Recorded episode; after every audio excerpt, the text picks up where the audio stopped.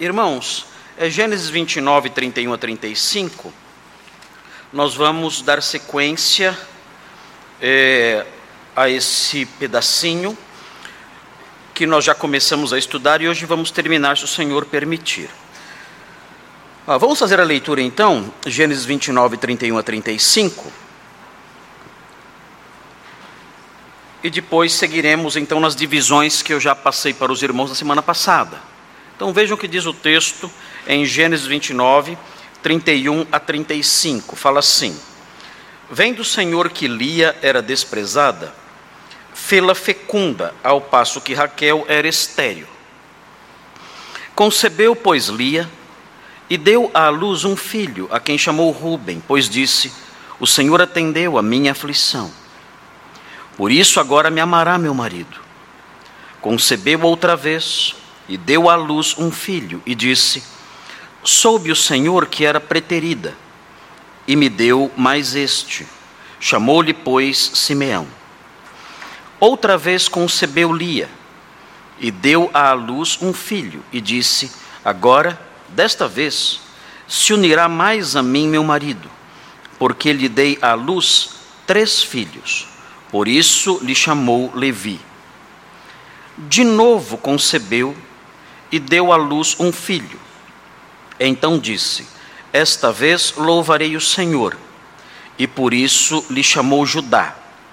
E cessou de dar à luz. Ah, irmãos, nós eh, temos estudado esse texto. Eu já apresentei vários, vários aspectos, vários itens introdutórios ah, que tiveram por propósito fazer com que os irmãos entendessem o objetivo dessa passagem, qual é o papel que ela ocupa no texto de Gênesis como um todo. Nós temos dito que esse trecho de Gênesis mostra a forma como Deus começou a cumprir as promessas que ele fez a Jacó em Betel Promessas estas descritas no capítulo 28. Então, capítulo 28, Deus aparece a Jacó e lhe faz promessas. Entre essas promessas, ele diz que faria dele uma grande nação. Pois bem, agora então, enquanto Jacó está no exílio, o texto aqui vai apontando como ele originou, como ele deu origem a uma família. Nós temos aqui a geração de quatro patriarcas da nação de Israel. O texto vai prosseguir com o nascimento de até onze patriarcas e uma mulher que nascerá também de Jacó. E com isso, então, nós temos as raízes, os alicerces da nação de Israel. Deus, esse texto está aqui para mostrar que Deus está cumprindo a promessa que ele fez no capítulo 28. Esse é o objetivo central desse texto, que segue depois disso falando sobre a formação da sua família, ah, apontando então nos textos subsequentes também a forma como Deus cumpriu essa promessa. Ah, eu tenho falado também bastante, e eu já eh, repeti isso várias vezes, eu tenho falado também sobre a estrutura, o que nós chamamos de estrutura retórica. O que é a estrutura retórica? É a forma como o texto é construído de tal maneira que transmite uma verdade. Isso é intencional. O autor bíblico, ele constrói o texto, ele faz uma construção literária e essa construção literária tem um propósito retórico, tem um propósito comunicador. Então, nós aprendemos nesse trecho aqui e na parte maior que trata da forma como Jacó formou uma família, nós temos nisso a grande realidade de que a soberania de Deus estava envolvendo todos os conflitos entre Lia e Raquel, de tal modo que essa soberania dirigia tudo, inclusive usando os conflitos, para fazer com que o plano de Deus se realizasse. E nós mostramos isso na estrutura literária adotada pelo escritor, o que nós chamamos de estrutura retórica. Nesse texto que está diante de nós, eu apontei a existência de uma pequena estrutura retórica que se repete no momento em que é mencionado é mencionada a geração de cada um dos quatro filhos. Cada um dos quatro filhos, a descrição, a narrativa do seu nascimento, obedece a uma construção, a uma estrutura que também é retórica. E eu disse aos irmãos que essa estruturazinha que se repete cada vez que o escritor fala do nascimento de um dos quatro filhos, essa estruturazinha é integrada por três componentes. Primeiro, a afirmação da concepção e do nascimento. Então o texto diz: Vem do Senhor que lhe era desprezada, fê-la fecunda, ao passo que Raquel era estéreo, concebeu, pois, Lia e deu à luz um filho. Então existe isso em cada, em cada um dos momentos em que a narrativa aponta para o nascimento de um dos filhos. A afirmação da concepção e do nascimento. Um outro elemento dessa pequena estrutura retórica é a reação alegre e otimista de Lia, exposta em frases de esperança. Então Lia disse, e ela diz algo marcado por esperança, algo marcado por alegria, por realização, por felicidade. E finalmente, o enunciado do nome do filho, com o significado desse nome ligado à reação dela. Então, esses três elementos estão presentes no momento em que o escritor narra o nascimento de cada criança. E nós dissemos o seguinte aos irmãos: olha, o objetivo dessa estruturazinha é, literária é também um objetivo retórico.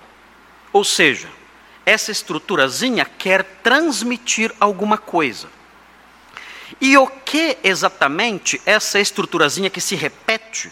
Ela se repete quatro vezes, sempre a mesma estruturazinha. O objetivo dessa estrutura é dar ao texto velocidade, é dar ao texto ritmo.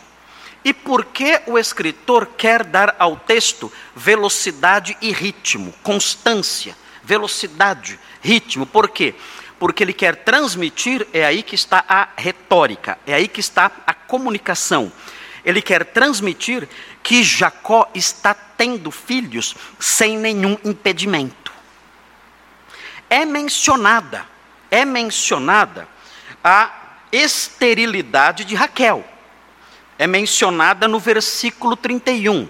Mas essa esterilidade, ela é nublada pela velocidade e pela frequência com que Lia vai tendo filhos. É rápido. Nasce um, nasce dois, nasce três, nasce quatro, e eles vão nascendo ali depressa. O que Deus quer transmitir com isso? Deus quer mostrar o seguinte: olha, o fato de Raquel, a preferida de Jacó, ser estéril, não é impedimento para que a promessa do capítulo 28 se cumpra e se cumpra rápido, sem nenhum obstáculo. Então nós temos em poucos versículos quatro crianças. Jacó é um patriarca coelho. Ele é um coelho. Ele lia. E isso porque, conforme veremos hoje, ele não era tão próximo de Elias. Se fosse, meu Deus, não teríamos 12 patriarcas, teríamos 120. E é isso que essa estruturazinha, marcada por esses três elementos, quer transmitir para nós. A estrutura não fala isso abertamente, mas o escritor inteligente, capaz e talentoso como era, o escritor é um grande príncipe do Egito, educado nas melhores universidades da época lá no Egito. ele, na sua capacidade, na sua, na, na sua elevadíssima intelectualidade, ele é capaz de construir um texto assim. Ele é capacitado para construir um texto assim. E ele constrói então esse texto com toda inteligência, arte e perícia. É um grande escritor. E ele então transmite isso. Vejam, eu não estou só narrando que os filhos nasceram. Eu estou dando ritmo a isso, rapidez a isso, mostrando que eles nascem depressa. Nada impede que Jacó tenha filhos, de modo que a promessa que Deus fez, ela vai tendo livre curso e vai tomando lugar na história depressa, e a nação vai se formando. Os patriarcas, as raízes, os alicerces da nação vão se formando. E isso nós já aprendemos. Eu já falei isso. Os irmãos acompanharam, já entenderam isso, e depois que eu expliquei isso, nós olhamos para a primeira estrutura retórica, a primeira construção retórica, que nós chamamos de o nascimento de Rubem. E nós estudamos então a primeira construção retórica, nós estudamos nos versículos 31 e 32. Foi o sermão do domingo passado. No sermão do domingo passado, nós só falamos dos versículos 31 e 32, só. E nós, enquanto caminhamos pelos versículos 30 e 32, nós fomos colhendo lições, ah, lições, como eu posso chamar? Acidentais. Enquanto a narrativa prossegue, lições acontecem como que, entre aspas, por acaso. E nós vamos então aprendendo o modo como Deus lida com a realidade deste mundo, como a vida funciona num mundo debaixo da soberania de Deus. Nós vamos percebendo essas lições, nós vamos aprendendo a viver, a interpretar os eventos, episódios, as circunstâncias da vida com lentes bíblicas. Nós vamos aprendendo isso. Então nós olhamos os versículos 31 e 32 e além de observarmos a estrutura retórica, nós observamos também as lições que saltam desses versículos e falamos sobre esses dois versículos. Não vou pregar de novo sobre os versículos 30 e 32, porque os irmãos já ouviram a pregação e a pregação está gravada. Está gravada, né, pastor? Está, está gravada. Os irmãos podem ouvir lá depois. Então, nós vamos olhar para a segunda construção. A segunda construção está no versículo 33, que é o nascimento de Simeão. A terceira construção está no versículo 34, que é o nascimento de Levi. E a quarta construção está no versículo 35, que é o nascimento de Judá. E aí acabam as quatro construções. E nós encerramos o capítulo 30, finalmente, depois de três ou quatro é, domingos só nesse pedacinho aqui. Então vamos olhar então para isso com atenção e notem, irmãos, é, é, é dessa forma, notem bem, Importante abrir um parênteses aqui. É dessa forma que nós temos que estudar a Bíblia. Eu não estou ensinando aos irmãos somente a Bíblia. Eu estou ensinando os irmãos como estudar a Bíblia. Os irmãos devem estudar a Bíblia da forma como eu faço aqui. Os irmãos devem se concentrar num texto, tentar descobrir a intenção autoral qual era, qual, quais eram os objetivos do escritor e extrair desse texto, de posse da intenção autoral, as lições teológicas, doutrinárias, as verdades eternas que ele quis transmitir. É assim que se estuda a Bíblia. Por que é importante aprender isso? Porque é importante se concentrar num texto e entender o, que, o, o, o, lugar que esse texto ocupa no contexto da passagem, entender a intenção do autor à luz do mesmo contexto e conhecer as verdades teológicas que emanam desse texto. Por que isso é importante? Porque hoje em dia tem existido algo que é, é assustador. É uma prática de estudos bíblicos que não é estudo bíblico. E as pessoas pensam que é. É uma espécie de montagem de versículos. As pessoas pegam versículos e vão montando é o estudo bíblico do Lego. É o Lego. Cada versículo é uma peça. Já viram o Lego? O Lego, aquelas pecinhas? Todos sabem o que é? Lego. É aquelas pecinhas. Cada, cada, cada versículo é uma pecinha do Lego. Então você pega os versículos um daqui, e põe nessa posição.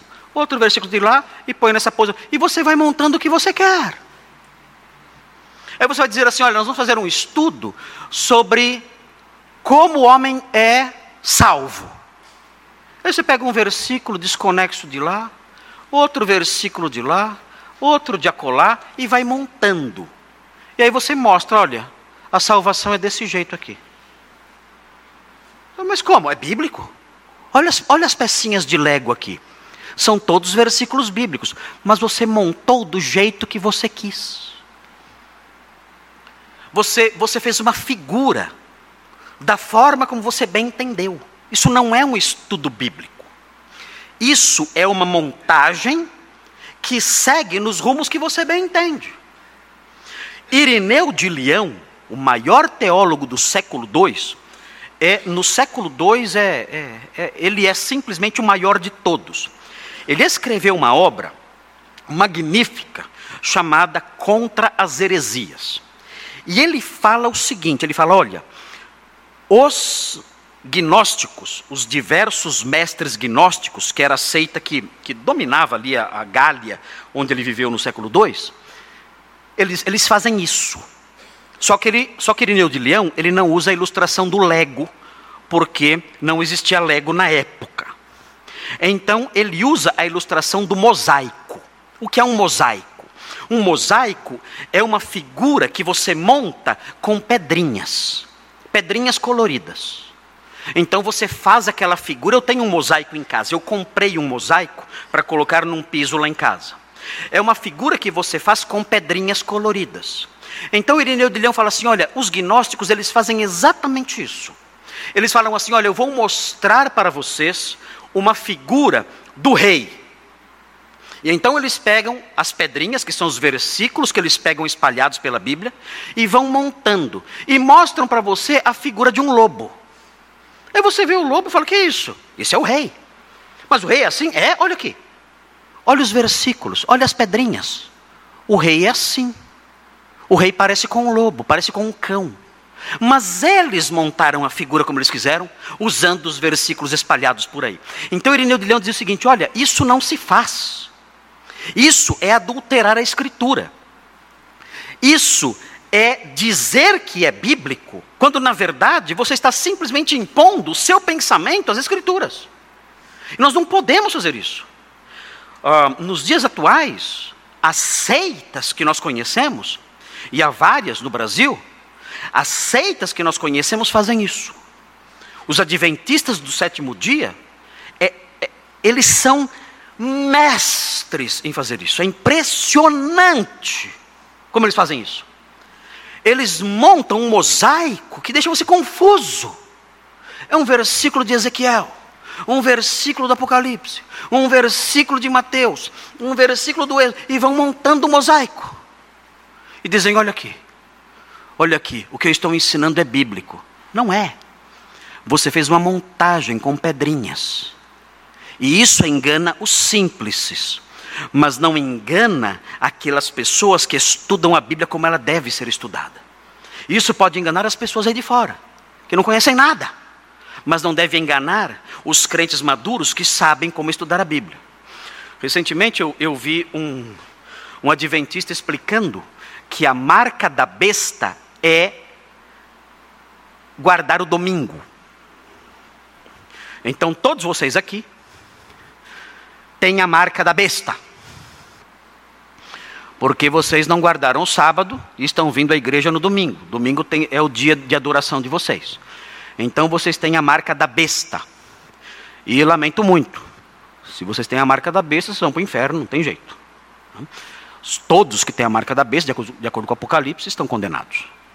Só não está condenado quem não tem a marca da besta. E quem não tem a marca da besta? Quem guarda o sábado. Aí não tem a marca da besta. E nós olhamos para isso e dizemos: Mas de onde você tirou isso? E então começa a montagem. E eu assisti a montagem, meus irmãos. Meu Deus, que fuá. Que fuá. Dá vontade de jogar televisão na parede. Então eles dizem o seguinte: note bem. Qual é a marca da besta? é a marca contrária à marca de Deus. Ah, quem falou? É, é porque é. Então a marca da besta é a marca contrária à marca de Deus. Ok, tá bom. Para dar sequência à conversa, vamos admitir que isso seja verdade. Não tem nada a ver isso aí. Já começa errado.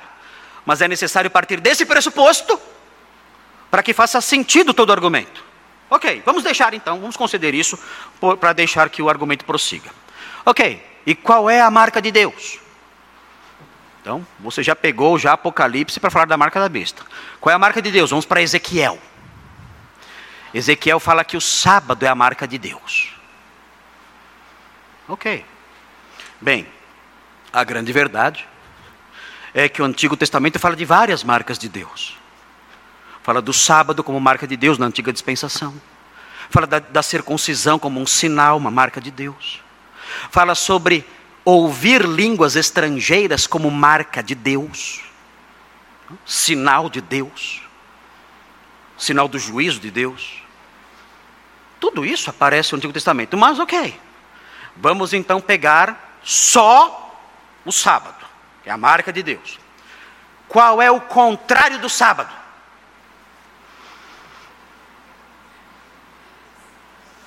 Contrário do sábado. Eu acho que é segunda-feira. Não. Não. O contrário do sábado é o domingo. Uau! Que sacada! Estudo bíblico. Estudo bíblico. Está lá em Ezequiel. Está Apocalipse. Eu estou montando a figura do lobo. Eu estou montando a doutrina que eu bem entendo a partir das pedrinhas. Estou fazendo isso. E então no final, eu concluo com toda a minha habilidade, com todo o meu conhecimento de Ezequiel e de Apocalipse, eu construo a doutrina inegável de que a marca da besta é o domingo. Logo, a única igreja verdadeira é a que não tem a marca da besta, que não se reúne no domingo, se reúne no sábado. Pronto. Definir a marca da besta e definir a única igreja verdadeira. Querem ir para o céu? Tornem-se adventistas e nunca mais vão à igreja no domingo. Amém? Estudo bíblico. Irmãos, é, é a prática de Irineu de Leão. Montagens, montagens. E fazem isso o tempo todo. E querem ser reconhecidos como evangélicos. Irineu de Leão diz o seguinte: olha, essas pessoas falam como nós, mas são, mas pensam diferente de nós. Elas falam como nós para dizer que são crentes, mas pensam diferente de nós. Elas dizem, elas nos se aproximam e dizem: "Ah, você é meu irmão, você é um crente". Mas elas pensam assim: "É nada. Você tem a marca da besta. Você vai para o inferno. Se você não se tornar adventista, você não vai para o céu". Falam como nós, mas pensam diferente de nós. Então, como podemos nos livrar dessas artimanhas? desses artifícios que os falsos mestres, desde os dias de Irineu de Leão, no século II, artifícios que eles praticam o tempo todo, montando mosaicos, criando verdades, entre aspas, a partir de textos é, é, pingados daqui e dali. Como? Estudando a palavra de Deus de forma expositiva. Nós nos aproximamos do texto, de um texto, olhamos para aquele texto com cuidado, descobrimos a intenção autoral dentro do contexto geral descobrimos o que o autor quis dizer aos seus leitores originais e extraímos desse texto as lições que o Espírito Santo embutiu no texto para a nossa felicidade, para a nossa correção, para que vivamos neste mundo de modo sábio, justo e piedoso. É assim que se estuda a Bíblia, não através de de versículos espalhados daqui e dali, que eu vou montando para dar ao estudo o formato que eu bem entendo. Muito bem, vamos então olhar essas construções. Vejam aí então, no versículo 33, a segunda construção. Os elementos estão todos aí. Vejam, segunda construção, versículo 33, o nascimento de Simeão. Concebeu outra vez e deu à luz um filho. Deus agiu novamente aqui. Ele está cumprindo a sua promessa. E vejam, e disse: é o segundo elemento da construção. Soube o Senhor que era preterida. Muito triste essa frase. Porque a expressão preterida, que aparece aqui, é uma palavra que está, que que é a mesma, por assim dizer, daquela que aparece no versículo 31, que pode ser traduzida como eu era odiada. Nós aprendemos, quando estudamos a primeira construção, que Lia não era somente tratada com indiferença. Tudo indica, pelo modo como ela fala, que ela era tratada com hostilidade. Jacó tratava Lia com aspereza. Isso é o que fazia Lia sofrer ainda mais. E nós dissemos aqui que é bem possível, o texto não afirma, mas é bem possível, a partir da leitura da história pregressa, é bem possível que ele a tratasse com aspereza, porque ela tinha participado de um conluio com Labão para enganar Jacó na noite do casamento com Raquel. E por causa disso, então, Jacó teve que trabalhar mais sete anos por causa do engano de Lia mancomunada com seu pai Labão. Nós aprendemos essa história. Então, certamente, os rancores de Jacó contra Lia eram reais. Ele olhava para ela, quando ele chegava cansado do trabalho, no fim do dia, suado ali, depois de um dia difícil debaixo do sol, ou depois de uma noite terrível na geada, no frio, enfrentando até animais selvagens e perigosos. Ele certamente olhava para ela e dizia: eu estou sofrendo tudo isso por sua culpa. Não espere de mim um tratamento amoroso, não espere. Eu, eu só fico com você porque eu me casei com você. Mas não espere nada de mim. Você não tem meu carinho, você não tem meu amor, você não tem, da minha parte, um tratamento dócil. Você não tem isso. Eu vou tratar você de forma amarga, áspera, dura, porque eu tenho no meu coração rancores, ódios contra você. E nós percebemos isso mais uma vez aqui no versículo 33. Soube o Senhor que era preterida, ou que eu era odiada, ou que eu era tratada com rancor, ou que eu era tratada mal pelo meu marido. E ela pensou, e me deu mais este, me deu mais este filho, ou seja, ela pensa, é interessante isso. Ela pensa que a chegada de mais um filho despertaria o amor do seu marido. Já chegou um. Chegou Rubem. Pelo que nós percebemos, quando ela fala, na fala dela, quando chegou o segundo filho, parece que a chegada do primeiro filho não mudou a situação. Chegou o primeiro filho, ela pensou: agora meu marido vai me amar. Pelo que ela fala quando chega o segundo, o primeiro não resolveu. O segundo vai resolver? Nós temos que observar o que ela fala quando chega o terceiro. O terceiro vai resolver? Temos que observar o que ela fala quando chega o quarto. E isso vai nos ensinando certas lições. Vão guardando isso. O alvo de Lia, o sonho maior de Lia não é tanto ter filhos. O sonho maior de Lia é ser amada pelo seu marido. É isso que transparece aqui. O seu sonho maior não é ter vários filhos. O seu sonho maior é ter um marido carinhoso dentro de casa. É interessante observar essas coisas. Isso vai nos ensinando. Isso vai ensinando os maridos. Isso vai ensinando os noivos. Isso vai ensinando os crentes a como viver no lar. Isso, isso nos dá conhecimento de quais são as expectativas das pessoas dentro de casa. E vamos prosseguir, vejam, o texto prossegue, ainda na segunda construção, e diz: diz assim: ah, Vem do Senhor, desculpe, e disse: Soube o Senhor que era preterida, e me deu mais este. Chamou-lhe, pois, Simeão. Simeão significa ele ouviu. O que ele ouviu? Ele ouviu a aflição e o choro de Lia. Deus abençoou, Deus deu mais um filho, segundo filho, e ela agora então tem essa esperança. Agora, o meu marido vai mudar a sua atitude comigo. Eu estou sendo maltratada o tempo todo, tratada com desprezo e rancor.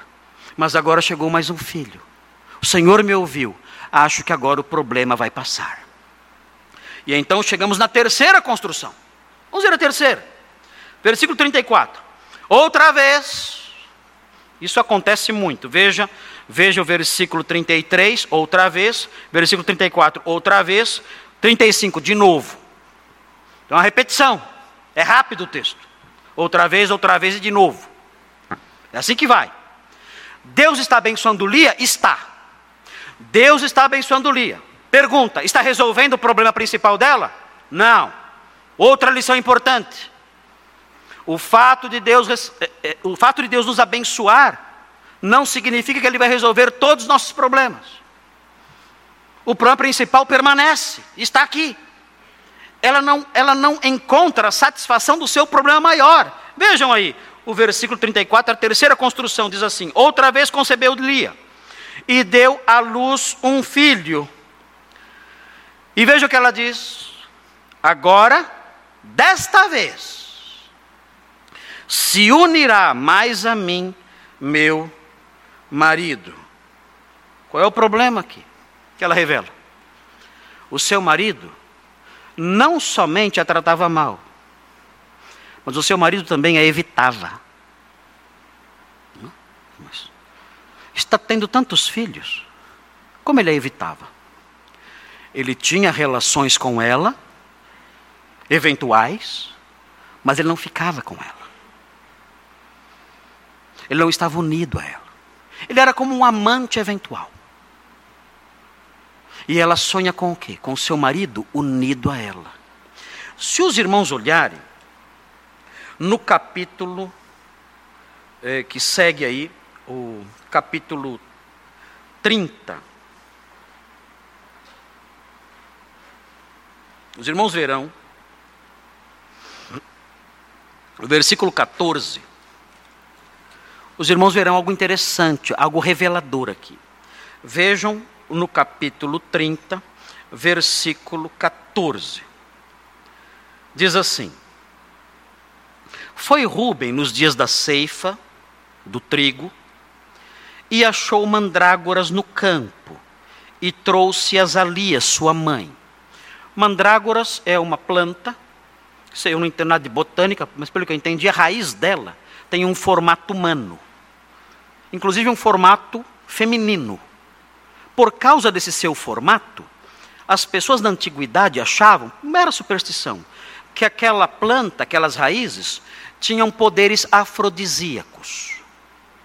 Então, Rubem vai ao campo e acha mandrágoras.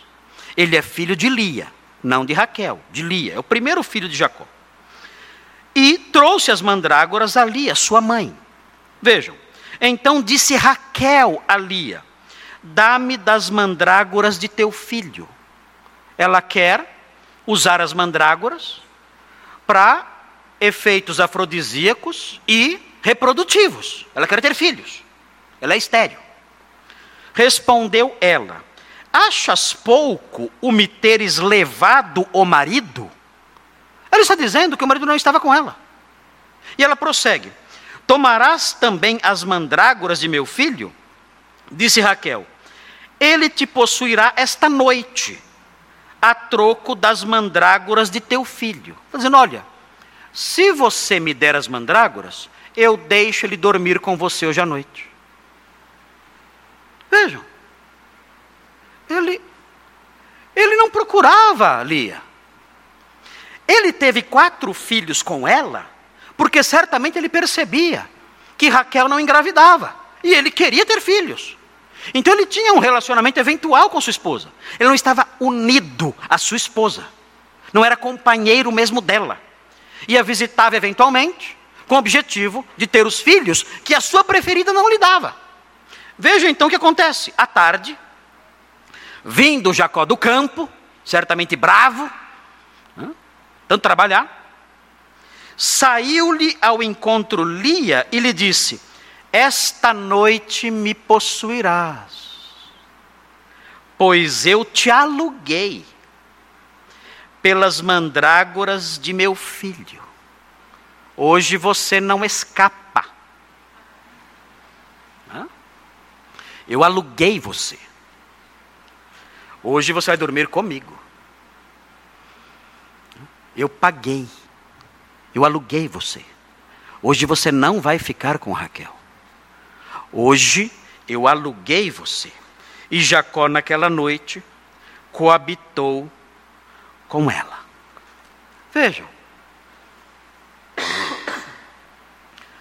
Desculpe. O que nós percebemos nessa história? Nós percebemos nessa história que Jacó, além de tratar sua esposa com aspereza, como as palavras de Lia deixam claro nos versículos anteriores, ele também não tinha aproximação com ela, não se aproximava dela, não tinha proximidade com ela. Ele a possuía eventualmente, como eu disse, talvez só para propósitos de reprodução. Ah, o texto da nossa estrutura, da nossa terceira estrutura, no versículo 34, ela diz: Agora desta vez se unirá mais a mim meu marido, ela revela aqui que ele não era unido a ela. E o texto prossegue dizendo: Por isso lhe chamou Levi. Levi significa se unirá. Ela colocou esse nome no filho. O filho se chamava se unirá. Era a sua expectativa. Notem, notem a frustração dela. Ela quer o seu marido. Já nasceu um filho, dois filhos, três filhos. E o problema não foi resolvido ela continua sendo maltratada e continua sendo evitada. Terrível isso. A infelicidade dessa mulher. Seu marido não a ama. Seu marido a trata mal. E seu marido não se aproxima dela. Não é companheiro verdadeiramente dela. E por último, temos a quarta construção, terminando o texto. Veja a quarta construção. De novo concebeu. E deu à luz um filho é, é a mesma estrutura. O Senhor abençoando ainda ali. Então disse: Esta vez louvarei o Senhor. Ah, ela continua com a esperança de que os filhos vão produzir amor no coração do marido. Resolveu? Não. Tanto que nós lemos na sequência que ela teve que alugar o marido com as mandrágoras. Nós percebemos, não adiantou. Mais um, quatro filhos. E os quatro filhos não tiveram o condão, não tiveram o poder de gerar no coração de Jacó amor por Lia. É uma grande lição para nós isso. Vamos falar sobre isso daqui a pouco. Mas veja, a estrutura prossegue. E por isso lhe chamou Judá. Judá aqui significa ele será louvado. Ele diz: Eu louvarei o Senhor. Ela acreditava que louvaria o Senhor porque seu problema seria resolvido. Sabemos que não aconteceu isso, a história das mandrágoras prova que isso não aconteceu. E aí o texto diz: e cessou de dar à luz. Depois de quatro filhos, talvez o próprio Jacó tenha, tenha deixado ela de lado, porque já tinha já, talvez, filhos suficientes. Uh, talvez por isso ela cessou de dar à luz. Muito bem, então o texto termina aqui. Essas quatro estruturas retóricas pequenininhas, no versículo 32, 33, 34 e 35, mostram o início da nação de Israel. O autor atinge seu objetivo. A nação de Israel começou. Ela está se formando. Essa nação terá doze patriarcas. E dessa nação surgirá o Messias, que salvará o mundo. Todas as famílias da terra serão abençoadas por meio dessa nação que está se formando. O objetivo então da passagem foi atingido. A nação começou a se formar. Deus está cumprindo os seus propósitos, Deus está cumprindo as suas promessas. Muito bem. Não, não precisa. Com isso, então, nós encerramos essa passagem. E agora, o que eu quero fazer, terminando a passagem simples, é, é, é mais difícil explicar a estrutura dela do que o conteúdo dela. O conteúdo dela é fácil, simples, não tem mistério nenhum. Mas eu gostaria de, à luz do que nós lemos aqui, eu gostaria de apontar para os irmãos, e notem bem, notem bem, o objetivo do autor não é destacar isso. As lições que eu vou destacar aqui são lições que escorrem do texto, elas transbordam do texto. Quando Moisés escreveu o texto, ele não queria, por assim dizer, diretamente, pelo menos não era seu objetivo central, ensinar essas lições que brotam do texto, brotam naturalmente do texto. Mas elas estão aqui. E nós não podemos desprezá-las, porque elas nos, nos, nos ensinam a viver. Então, eu consegui detectar aqui, sem forçar nada, né, olhando para o texto de forma natural, é possível detectar aqui uma lição para os casais. É importante. Os casais precisam aprender lições ah, relativas ao casamento. Ah, porque o mundo ensina lições, lições falsas, que destroem totalmente os. As lições que temos que aprender são lições que emanam das Escrituras. E há embutida aqui, nessa passagem tão simples e fácil de entender, existe uma lição crucial que os casais têm que entender. Que os homens e mulheres aqui casados têm que assimilar, e aqueles que vão se casar têm que aprender também. E a lição é a seguinte: eu vou ler para vocês. Eu escrevi as lições. Eu escrevi. Então eu vou ler para vocês as lições. Ah, a primeira é a seguinte: lição aos casais, os casados aqui, escutem essa lição. A chegada de nenhum filho pode consertar um casamento quebrado. O que? É. É isso. A chegada de nenhum filho pode consertar um casamento quebrado. Como nós ouvimos essa bobagem? Casamento vai mal, ah, mas agora ele engravidou. Agora, agora sim vai dar certo. Não vai. Não vai. A chegada de nenhum, nem dois, nem três, nem quatro filhos conserta um casamento quebrado. Na sequência, como os casais em crise, sem conhecer a Bíblia, caem nesse erro? Como podem acreditar que um bebê consertará o casamento, impedirá as brigas e evitará o divórcio? Como? Ingenuidade. Tolice de quem não conhece a palavra de Deus. Só creem nisso os que desconhecem a palavra de Deus. E vem agora, algo importante, que os incrédulos jamais vão aceitar. O que conserta um casamento pode espernear, pode brigar, Pode ficar com raiva do pastor. Não ligo. Eu ligo um pouquinho, mas não muito. Não?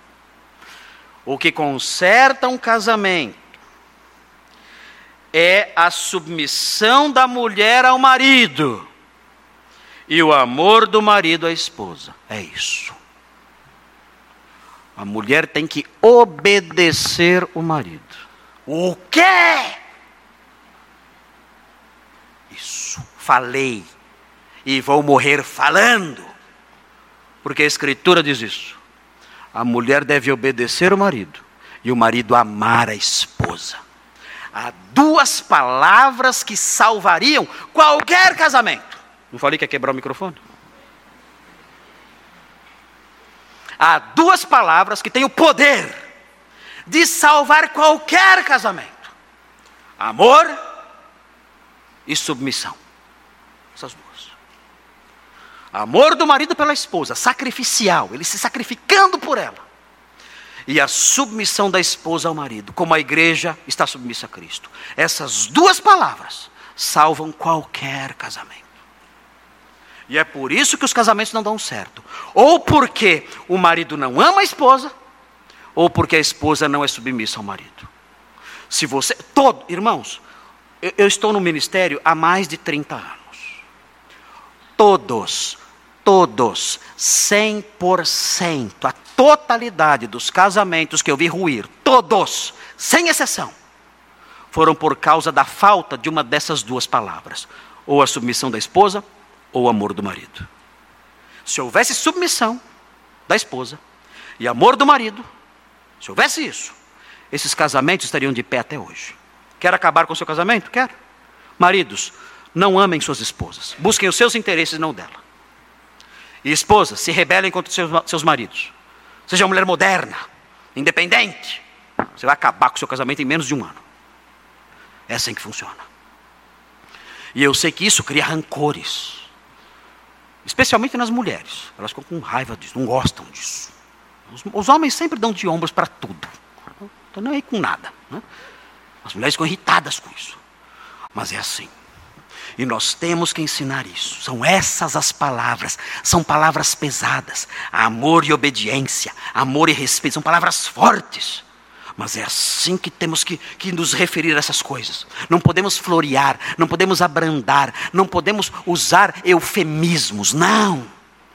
Temos que usar a linguagem bíblica. Amor e respeito.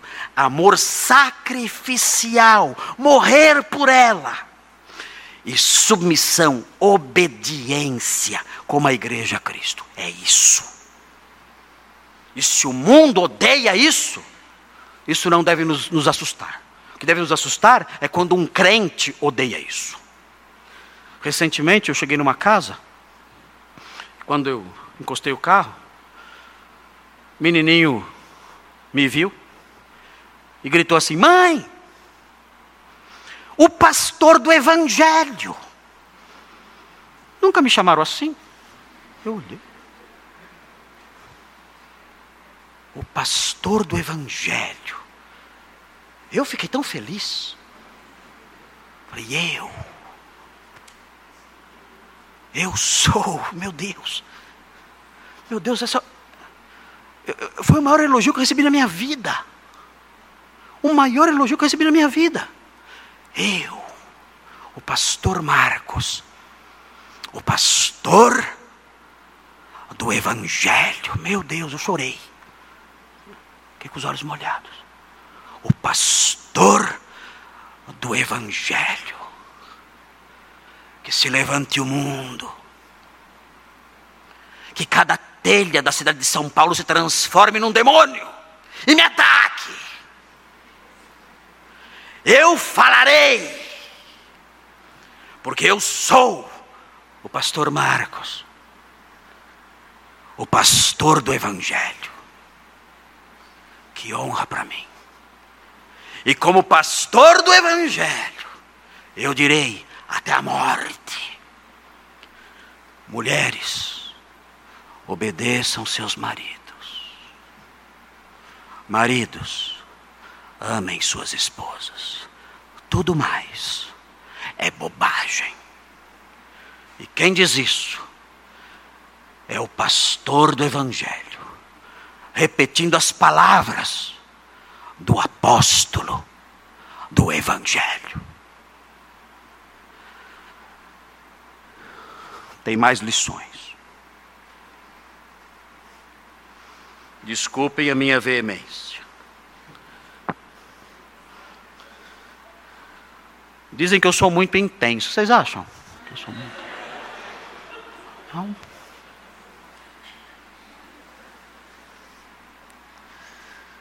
Irmãos, eu. Sabe o que acontece comigo? Eu acredito no que eu falo. Eu acredito no que eu falo com cada célula do meu corpo. Eu acredito no que eu falo. Eu não estou aqui brincando com vocês. Eu acredito no que eu falo com cada célula do meu corpo. Por isso a minha veemência. Eu não estou ensinando fábulas para vocês. conceitos humanos, ideias vazias, coisas bonitinhas, não. Eu estou falando para vocês coisas que partem do céu. Essas coisas partem do céu. Elas partem do coração de Deus sentado no seu trono. Eu sou apenas, eu sou apenas um, um, um alto-falante só. São coisas que partem do coração de Deus, lá do alto no seu trono, ele diz essas coisas. Meu povo, viva assim. É a palavra de Deus. Segunda lição, e agora, esta lição é para os maridos. As mulheres vão gostar agora do que eu vou dizer. Mas eu não vou dizer para ser político as mulheres, não. Eu vou dizer porque o texto ensina isso. Mas as mulheres vão gostar muito. Ah, vão. Vão sim. E eu vou dizer, não porque as mulheres vão gostar, fico feliz que elas vão gostar, eu sei. Mas eu vou dizer porque o texto mostra isso. É muito importante, homens. Essa lição é para os maridos. À luz do texto que está diante de nós aqui. Segurem-se aí na cadeira. Pastor Nicolas, segure-se aí. Pastor Thomas, aí. Todos aqui que têm esposa. Ah, é. Agarre-se aí. Porque é uma lição muito importante para os maridos e para aqueles que serão maridos um dia. Eu vou ler aqui também. Vejam, vejam o que diz aqui a lição que eu, que eu escrevi. Diz assim: O dito de Lia, as palavras de Lia, e o nome de Levi, no versículo 34, apontam para o fato de que Jacó não se aproximava de Lia e só a procurava para ter relações sexuais ocasionais ou para ter os filhos que Raquel não podia gerar. Tudo indica isso. Ela fala: meu marido talvez agora se aproxime de mim, se apegue a mim. Pois bem, a história das mandrágoras que nós lemos indica isso também, que Jacó estava distante de sua esposa. Lia queria mais do que isso. Lia não queria relações ocasionais. Lia não queria somente filhos. Notem, Lia queria um companheiro ao seu lado. E vejam, é isso que as esposas querem, e talvez seja nesse ponto que muitos maridos falhem. É, irmãos, eu vou prosseguir a leitura aqui, os irmãos vão entender onde eu quero chegar. Vou repetir essa frase. É isso que as esposas querem, e talvez seja nesse ponto que muitos maridos falem.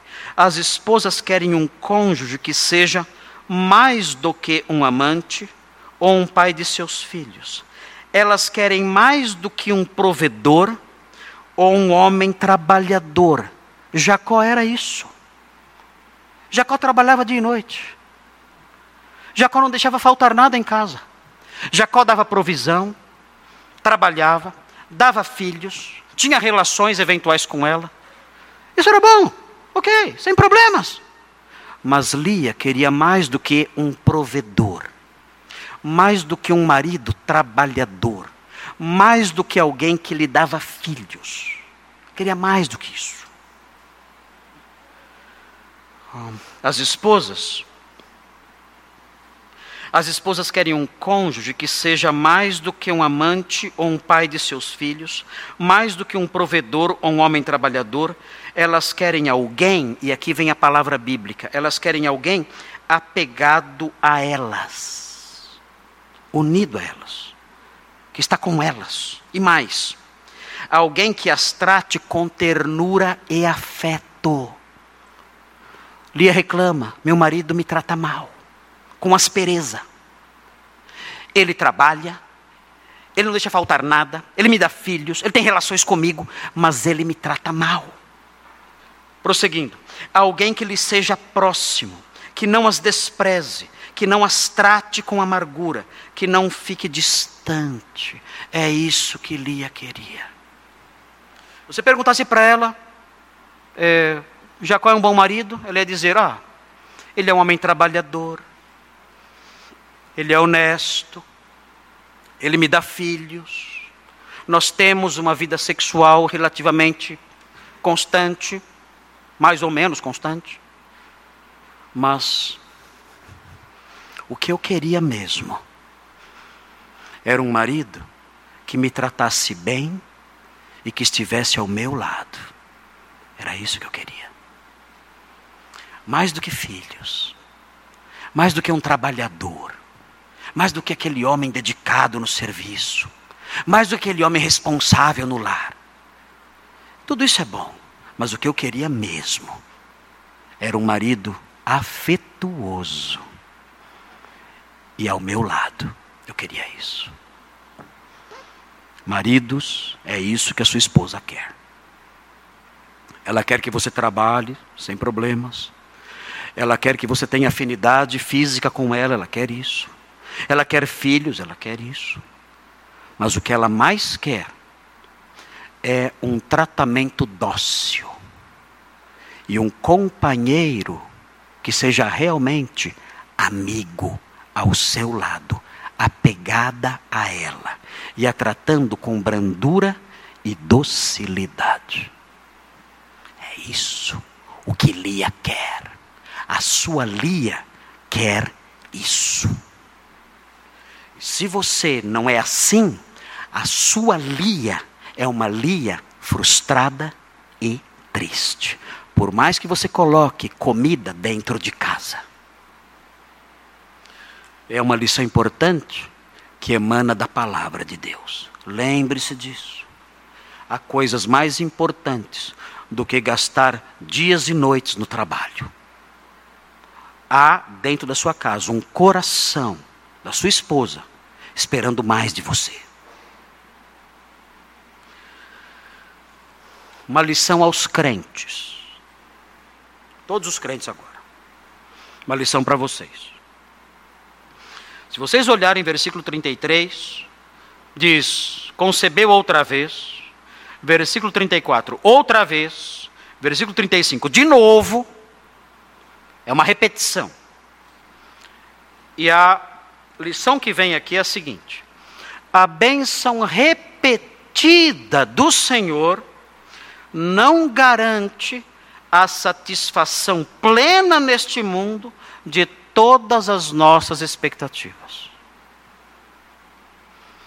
Lia recebeu todas essas bênçãos, quatro, e continuou triste, porque a expectativa dela principal não foi suprida.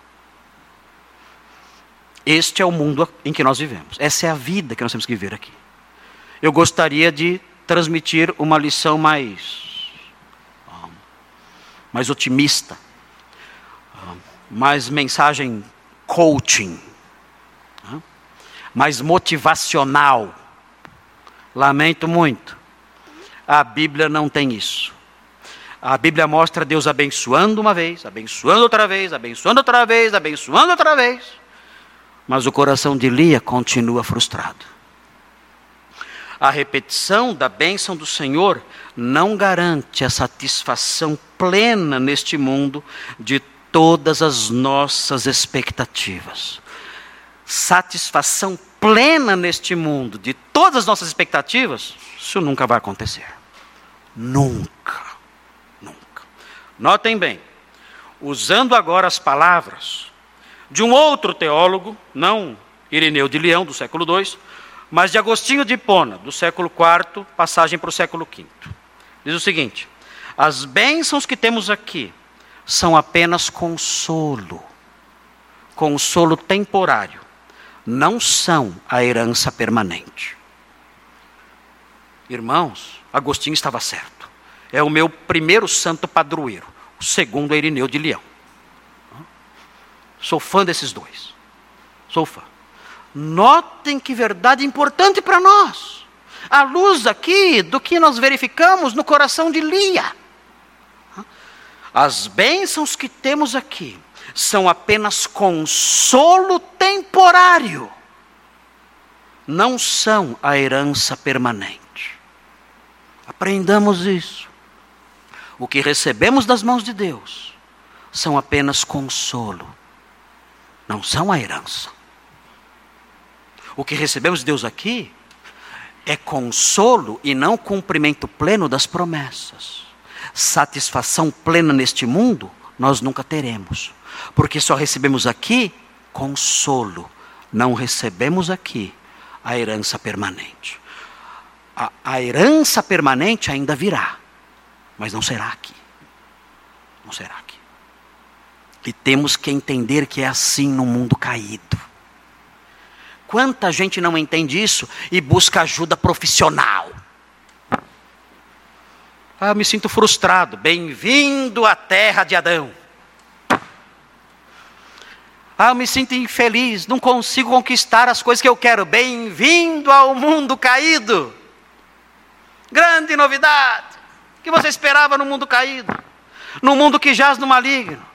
No mundo que está debaixo do poder do pecado. Você queria o quê? Mas parece que nem os crentes aprenderam essa lição. Que por mais que sejamos abençoados nesse mundo, nosso coração nunca estará plenamente satisfeito. Nunca! Estamos num mundo caído, meu Deus. Quando isso vai entrar na nossa cabeça? E vamos parar de bater nas portas procurando a felicidade completa aqui. Ela não mora aqui. Ela não mora aqui. A herança não está aqui. Só temos aqui o consolo temporário. Só. Temos que aprender isso e seguir em frente, como adultos. Portai-vos varonilmente, sejam adultos, maduros, parem de choramingar. Vivemos num mundo caído. É assim. Ah, eu tenho traumas de infância. Ah. Bem-vindo ao mundo de Adão. Ah, eu tenho sonhos que eu não realizei. Ah, coitadinho. Bem-vindo ao mundo de Adão. Acorde, meu Deus. Meu Deus. Amadureça. Se comporte como adulto. Entenda o mundo a partir da Escritura. Nossa herança não é aqui. Aqui temos o consolo, não a herança cresçam, comportem-se varonilmente, sejam crentes inteligentes e maduros. E a última lição é para os incrédulos. A lição para os incrédulos é não é muito bonita. Eu nunca tenho lições bonitas para os incrédulos. Se você incrédulo quer ouvir lições bonitas, você tem que sair dessa condição. Porque a Bíblia não tem lições bonitas para você. E eu sou o pastor do Evangelho. Eu só tenho que dizer o que o texto diz, o que a Bíblia diz. Não posso inventar lições bonitas para você. Então vou dizer a lição que nós podemos extrair desse texto, comparando com outras realidades teológicas. Observem, a lição aos incrédulos, a última lição. Filhos são bênçãos de Deus, é o que a Bíblia diz. Esse texto mostra isso. E ele os dá a qualquer pessoa, tanto justos como injustos. Não são só os crentes que recebem essa bênção, incrédulos também. O fato, portanto, de Deus lhe conceder, a você que é incrédulo, bênçãos neste mundo, como filhos e outras coisas, não significa que você é um herdeiro do céu. Cuidado, não se engane. O fato de Deus abençoar você neste mundo, com filhos ou outras bênçãos, não significa que você é um herdeiro do céu. Não se engane. Uma comparação aqui. As esmolas do rei não significam que o mendigo é um herdeiro do palácio. As esmolas do rei não significam que o mendigo é um herdeiro do palácio. As esmolas do rei só mostram que o rei é benigno, só. Não mostram que o mendigo vai herdar o palácio. Não se engane. O consolo das bênçãos terrenas ele pode até conceder a todos. E a Bíblia diz, em Mateus 5,45, que ele faz chover sobre maus e bons, que o sol brilha sobre justos e injustos. O consolo das bênçãos terrenas ele pode até conceder a todos, mas a herança, a herança da pátria celeste, ele só concede aos que creem em seu Filho amado. Só. Não se engane. Ah, Deus me abençoa. Eu tenho um bom emprego, tenho uma boa família, tenho é, sucesso na vida, na vida acadêmica, no meu casamento, em tudo. Quantas bênçãos de Deus. Isso não significa que você é um herdeiro. Não significa. Deus abençoa incrédulos. Deus faz chover sobre incrédulos. Deus faz o sol brilhar sobre incrédulos. Deus dá filhos para os incrédulos. São bênçãos. Isso não significa que você é um herdeiro. Significa que você recebe o consolo. Não significa que você receberá a herança. Para receber a herança só tem um jeito. Você tem que ser regenerado. Você tem que ser regenerado para receber a herança. E a regeneração só vem quando a pessoa crê em Jesus Cristo. O apóstolo Pedro escreveu em 1 de Pedro, na sua primeira carta, capítulo 1, nós vamos encerrar com essa leitura. Vejam o que ele diz, 1 de Pedro 1, versículos 3 a 5. 1 de Pedro 1, 3 a 5.